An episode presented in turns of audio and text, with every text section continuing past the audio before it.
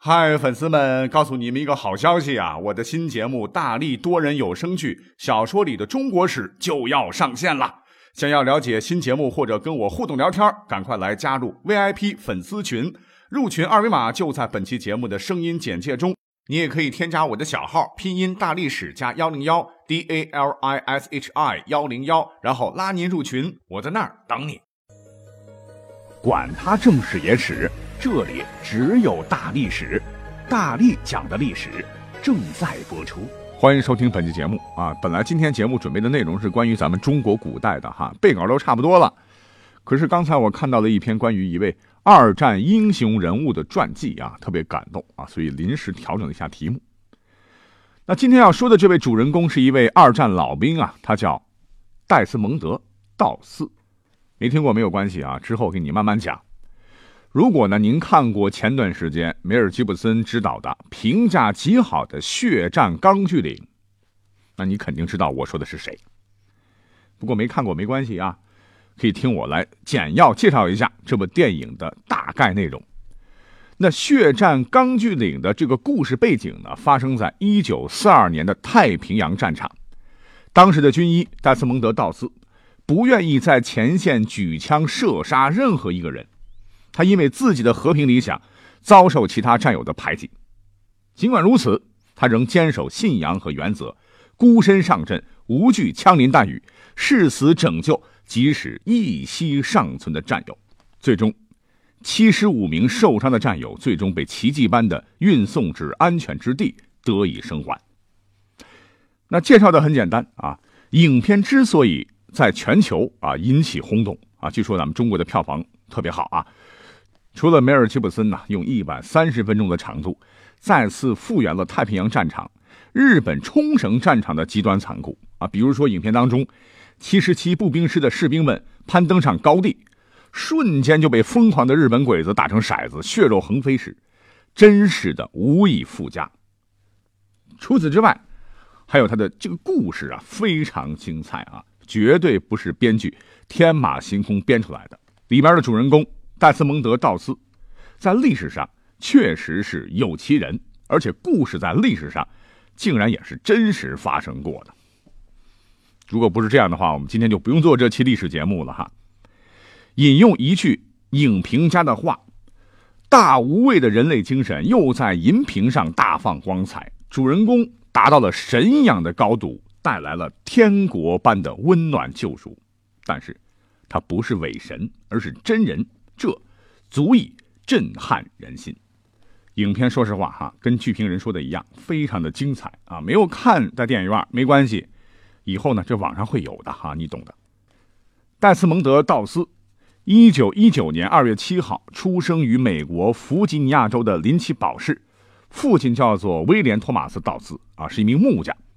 他从小呢是虔诚的基督富林安息日会的教徒一直都严格遵守教规。心地非常好啊，比如说十几岁的时候，当听到广播中呼吁大家为一位遭遇车祸的人献血的时候，他是立即往返六英里，徒步跑到医院给素不相识的患者献血。也就是说，从小心肠外边好。有一次呢，和哥哥打架啊，他用砖头把哥哥砸伤了，这让他陷入了深深的忏悔中啊，从此是痛恨一切暴力。那他的父亲呢，是个木匠，但也是个酒鬼。为什么会好酒呢？是因为他参加过一战，身边的朋友、家人被战争夺去了生命，自己也是亲眼目睹了战场上的残酷，战友的生死离别，而且一生没有办法走出战争的阴影啊！后遗症使他变成了酒鬼，是经常打老婆、打孩子啊。有一回呢，他父亲又发酒疯了，还拿出了枪啊，吓得孩子他妈赶紧报了警，还把枪夺过来交给了小道斯，让他藏好。因为亲眼目睹父亲被警察带走，他发誓从此以后不再摸枪。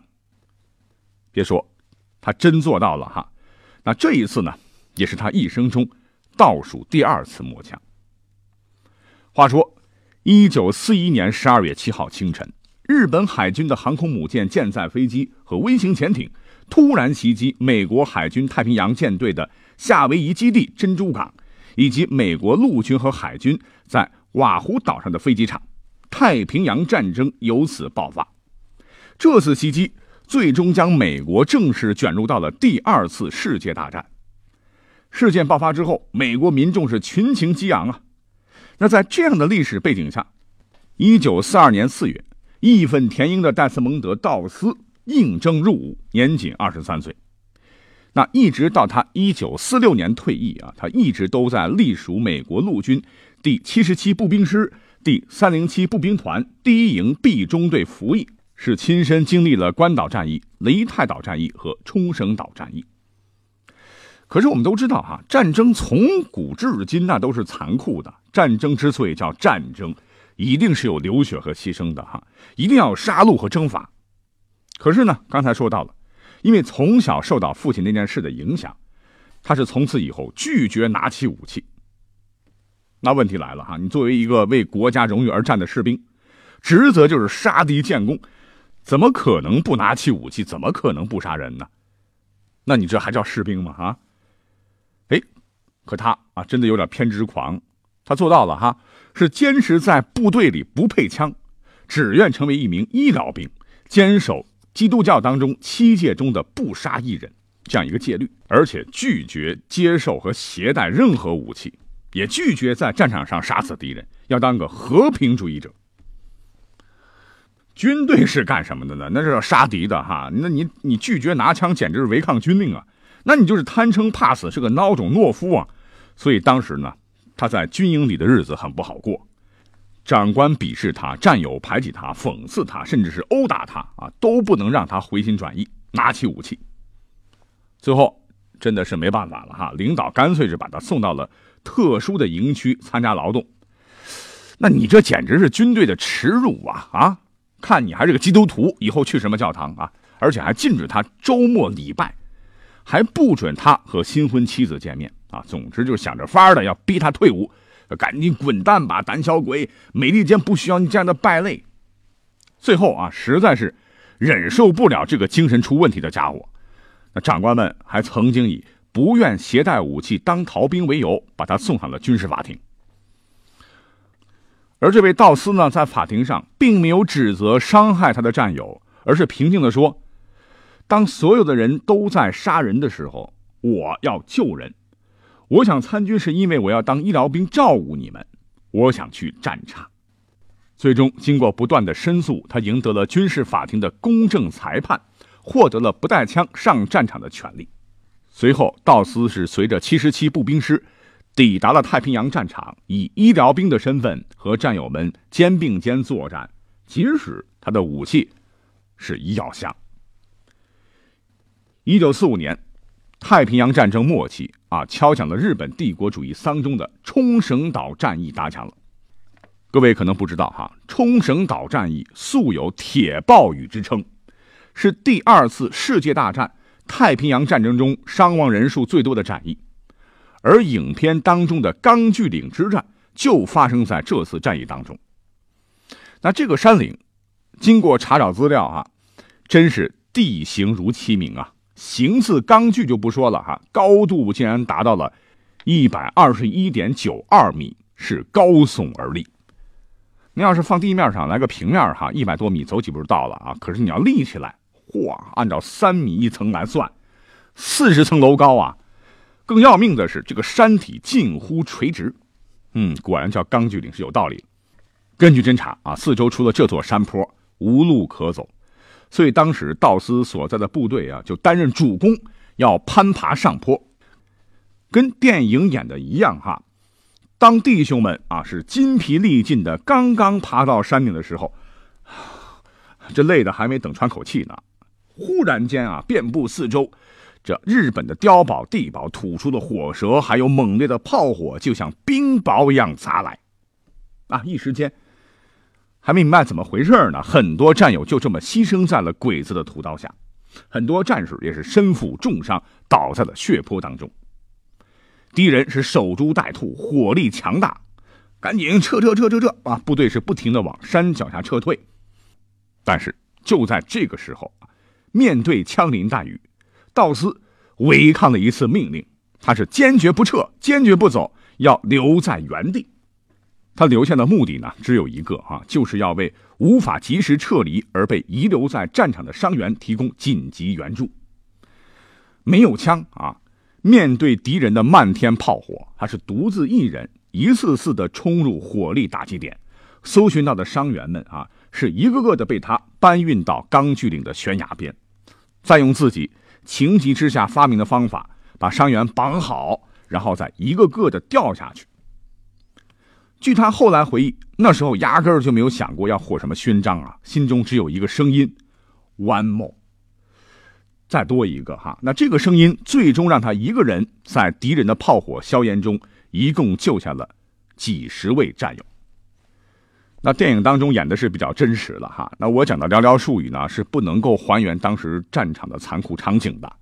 但是我想哈，当初歧视他、羞辱他、殴打他，甚至要把他送上军事法庭的战友们。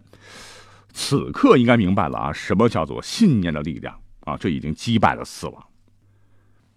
之后，道斯说：“战场上遍布着尸体，我不能把我的兄弟们扔在战场。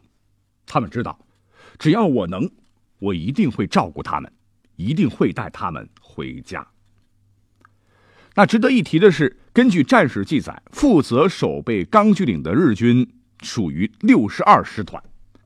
这个师团呢，是一九四三年五月啊，在咱们中国华北的山西太原组建的。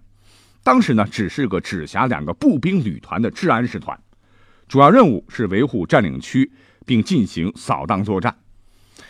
因为他所负责的地区呢，正好是咱们八路军游击队啊最为活跃的地区，所以呢，让这个师团是吃尽苦头啊。